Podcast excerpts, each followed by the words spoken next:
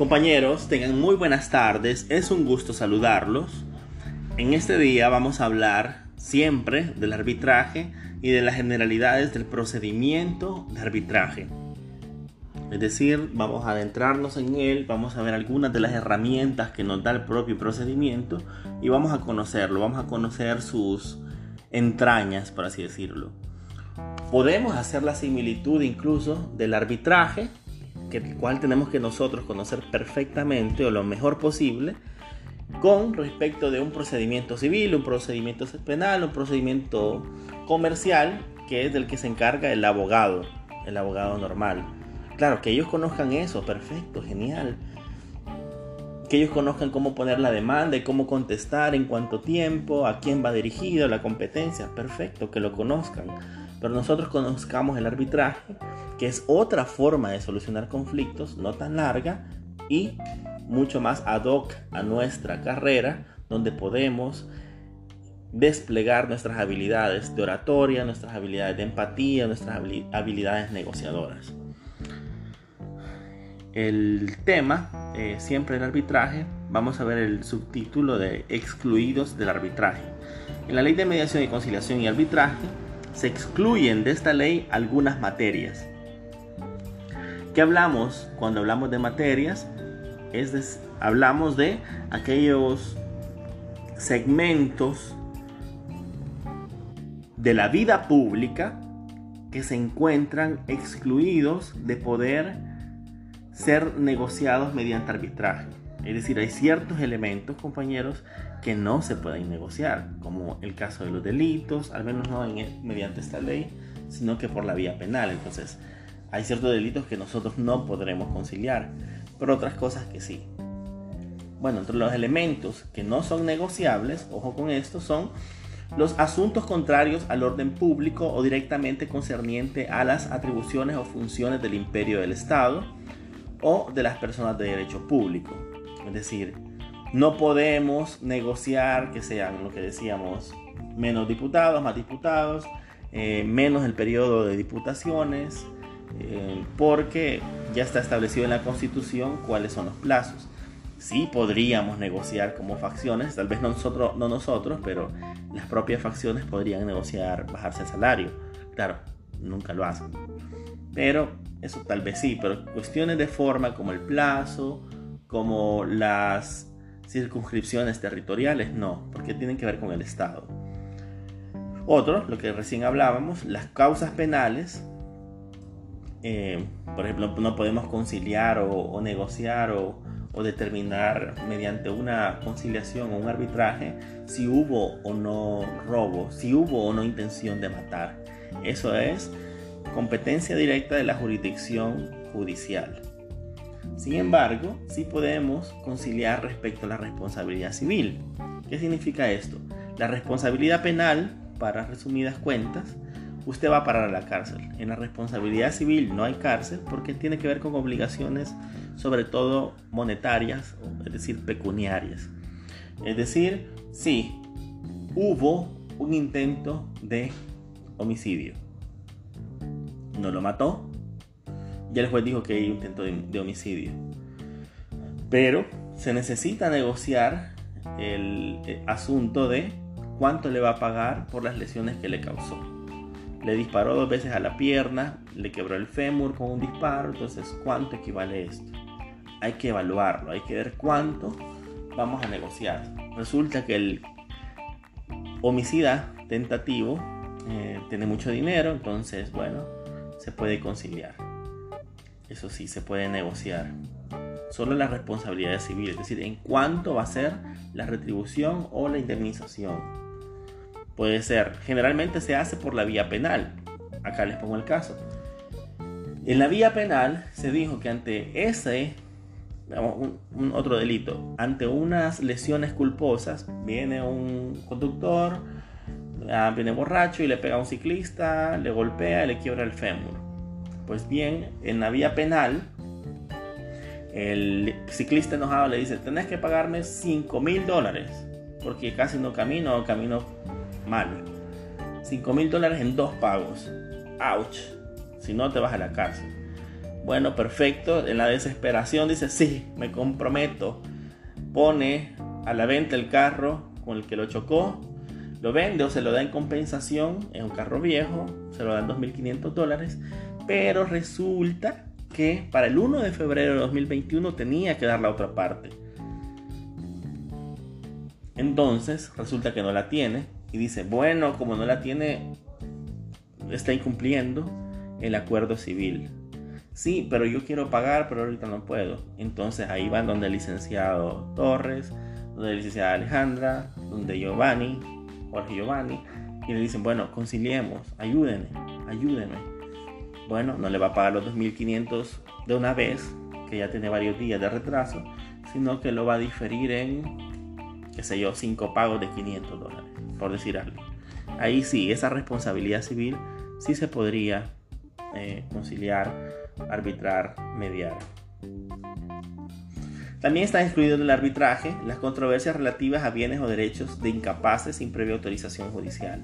Bueno, esto en general para hablar, negociar de lo respecto a los derechos de incapaces. Cuando habla de incapaces, acá la ley utiliza un nombre que ya está un poquito derogado porque la nueva ley Lepina habla de otro término pero, por ejemplo, no, no, puedes negociar bienes que son propiedad de un niño, por ejemplo, de una niña, de un menor de edad o una persona en un estado eh, mental incapaz, en demencia, en coma, etc. No puedes hacerlo, a no ser que haya una resolución judicial.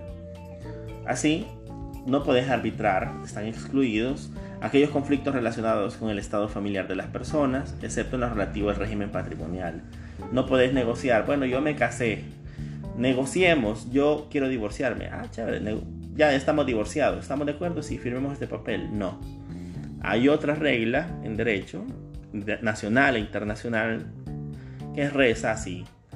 Las cosas se deshacen de la misma manera en que se hacen. Si usted hizo una escritura y se casó, tendrá que hacer una escritura, escritura para divorciarse. Si usted vendió su casa mediante una escritura de propiedad, tendrá que vender o deshacer ese contrato inicial con otra escritura de devolución o que regrese la venta. Así que no podrá decir, bueno, deshago esto, ya, ya, ya la vendí, pero ya no quiero. ¿Estás de acuerdo? Sí, está bien, entonces es mío otra vez. Bueno, no. Tienes que hacerlo como en la misma forma que creaste el contrato o acto jurídico. Las cuestiones sobre las cuales haya recaído sentencia judicial firme, es decir, la, ya, ya el juez dijo cómo, la vía jurisdiccional ya dijo cómo se va a tratar un asunto, ya resolvió, ya sentenció un acuerdo eh, extrajudicial, un acuerdo de arbitraje, un acuerdo de mediación o conciliación, no puede modificar lo establecido en la sentencia. Si bien los acuerdos y los laudos arbitrales tienen potencia, no tienen tanta potencia como la sentencia a nivel jurisdiccional. Así que lo que ya tiene sentencia firme, algo que se llama cosa juzgada, recuerda, eh, eso ya no lo podrán tocar. Por último, la materia laboral se excluye de las reglas de esta ley, porque se concilia y se arregla a nivel de mediación y conciliación o arbitraje mediante la asesoría y la intermediación del Ministerio de Trabajo para la materia laboral. Bien, pasamos. ¿El Estado se puede someter al arbitraje, compañeros? ¿O es netamente un asunto entre particulares? ¿O entre sociedades, empresas privadas? No. El Estado también puede ser parte de un arbitraje. Les pongo un ejemplo. Valeria es propietaria de una super casa y el Estado quiere esa casa para poner allí una mm, Procuraduría General de la República. Entonces contrata con Valeria el arrendamiento de esa casa para el plazo de dos años. Perfecto, se contrata dos años y eh, empieza, empieza el alquiler, ponen la Procuraduría, etcétera por alguna razón que no vamos a ahondar, el Estado no le paga a Valeria durante seis meses consecutivos. ¿Por qué? Porque no se han soltado los fondos, porque la Asamblea no ha aprobado el presupuesto 2021 o 2022 y es ahí que cae una, una mora de seis meses. Valeria quiere quitar, está enojada y dice, no, al carajo, que se vaya la Procuraduría, no me importa. El Estado, pues el Estado del presidente, bla, bla, bla, bla, mejor que se vaya, no me importa, bla, bla, bla. Bueno, los quiere echar. Entonces dicen, miren, en el contrato que firmamos había una cláusula 9, en la cual decía que usted no me puede demandar sin antes haber intentado un acuerdo mediante arbitraje. Y en la cláusula 10 decía que van a haber consideraciones especiales cuando un caso fortuito eh, afecte el contrato. Bueno, entonces, ni modo, va Valeria molesta a, negociar. Y sí, resulta que el caso fortuito es la bendita situación de que no se ha aprobado el presupuesto 2022. Y eso es algo que depende de otras cosas y no tanto de la voluntad del Estado o del gobierno. Así que le pide misericordia Valeria en vista que es una persona decente, honesta, buena y sabe que en esa procuraduría se ven casos de violencia familiar que no pueden ser abandonados, dice, chévere, te doy tres meses más. Tres meses más, pero en estos tres meses más me deberán pagar sin restricciones los seis meses de un solo, porque yo me quiero ir de vacaciones para México. Ah, bueno.